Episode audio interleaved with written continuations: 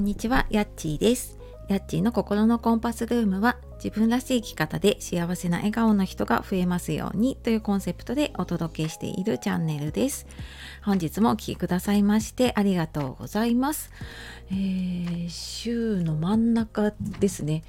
なんか祭日が入ると曜日の感覚がねちょっとなくなりつつはいなりますが週のね前半に祭日だとなんとなくねちょっと、まあ、自分も家族もねペース崩れやすいなと思いながらねはい今日子供を送り出したところです。はい えーっと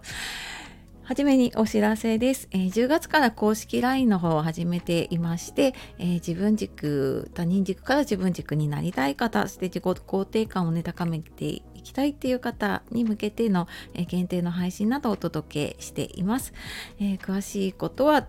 説明欄の方からご覧ください。で、えー今日はですねグループ LINE が苦手なんですっていうお話をしようと思います。えこれちょっとツイッターとかでもね、あのつぶやいたりしていたんですけれどもあの大勢でのねグループ LINE に気を使って疲れちゃうっていうことありませんか、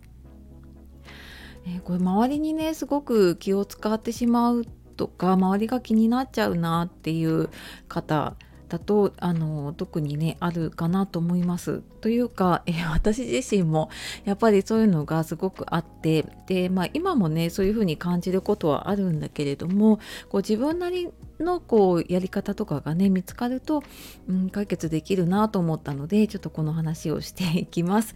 でうんなんかまずねどうしたらいいかっていうと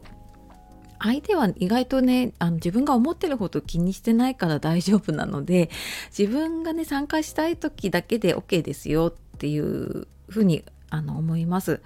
であのまあそうは言ってもねきっとこういろいろチャットとかでね話流れてくるとあこの話入った方がいいのかななんか言った方がいいのかなとかあこれ何も言わないと既読するって思われちゃうんじゃないかなとかってすごいぐるぐるぐるぐるこう見てるんだけどあとあどうしよう何何か言わなきゃみたいな風に思っているうちに話題が終了しちゃってでなんか全く話に参加してないんだけどもう自分のなんかこう脳内ですごいこういろんなね考えていたのでなんか疲れちゃうなっていうことねあるじゃないでしょうかね私もなんか結構そういうのがあってでチャットとか見ていてもなんかその話の流れについていけないのもあるんですけど、ん、なんかここを参加しようかどうしようかなと思っているうちにね大体終わっちゃっていることが多いんですね。でなんかあなんか言いたかったことが言えなかったこともあるしうんなんか逆にあなんかこんなこと言ってね、なんかそこで話が終わっちゃったなとかそういういろんなね気になる要素がたくさんあるんですよねだからなんかうん私がなんか今やっているのは、まあ、とりあえずなんか通知ピコピコ来るとね気になっちゃうので通知はオフにしています。で、えっと、どうしても急ぎの用事はね個別に LINE を、えっと、してもらうようにお願いをしている場合もありますね。でもうあの必要な時だけ返信をしようっていう風に自分で決めてもうそれ以外は、まあ、既読するっていうか、まあ、別にあの内容が分かってればいいかなっていう感じで、うんと、本当に必要なものだけ返信していたりあとまあその入ってるグループ自体も結構私はもう減らしていますね。なんか結構何かとねグループ作ることが多くって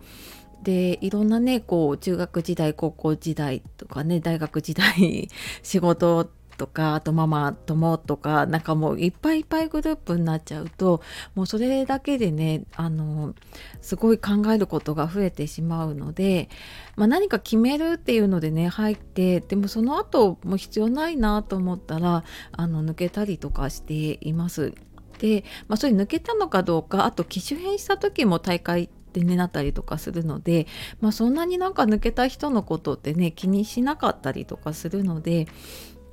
まあ、なんかそんな風にしてねなるべくこうちょっと、えー気気を使うというかね、うん、あのそういうのを減らすようにして見るとすごく楽になるしもう自分の中で、あのーもう話題に入らない人だみたいな キャラを作るというかそういうふうにしちゃうとんなんか別に何も言われないし案外ね気にならないものなのでなんかそんな風にしてみるとねすごく楽にできると思います。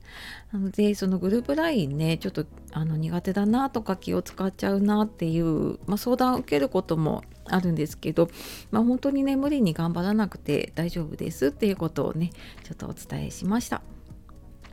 でなんかこのやっぱ周りが気になっちゃうってどうしてもあの他人軸こう自分は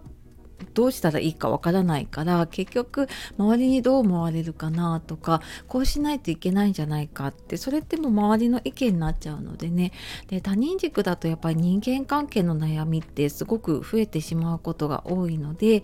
あの私は自分軸っていうのをすごくそういう時にね意識をするようにしています。でなんか自分軸ってね何なんだろうとかどうしたらいいんだろうっていう方いたらあの公式 LINE の方でえーと、自分軸の教科書をプレゼントをしていたりあとはあの発信の内容もねその他人軸じゃなくて自分軸でっていうことを限定の配信とかでお届けしているので、えー、LINE の方からね見てもらえると嬉しいです。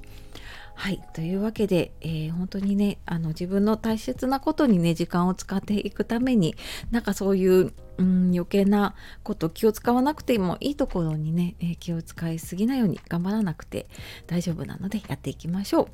はいというわけで、えー、今日も最後まで聞いてくださいましてありがとうございます。素敵な一日をお過ごしください。さようならまたね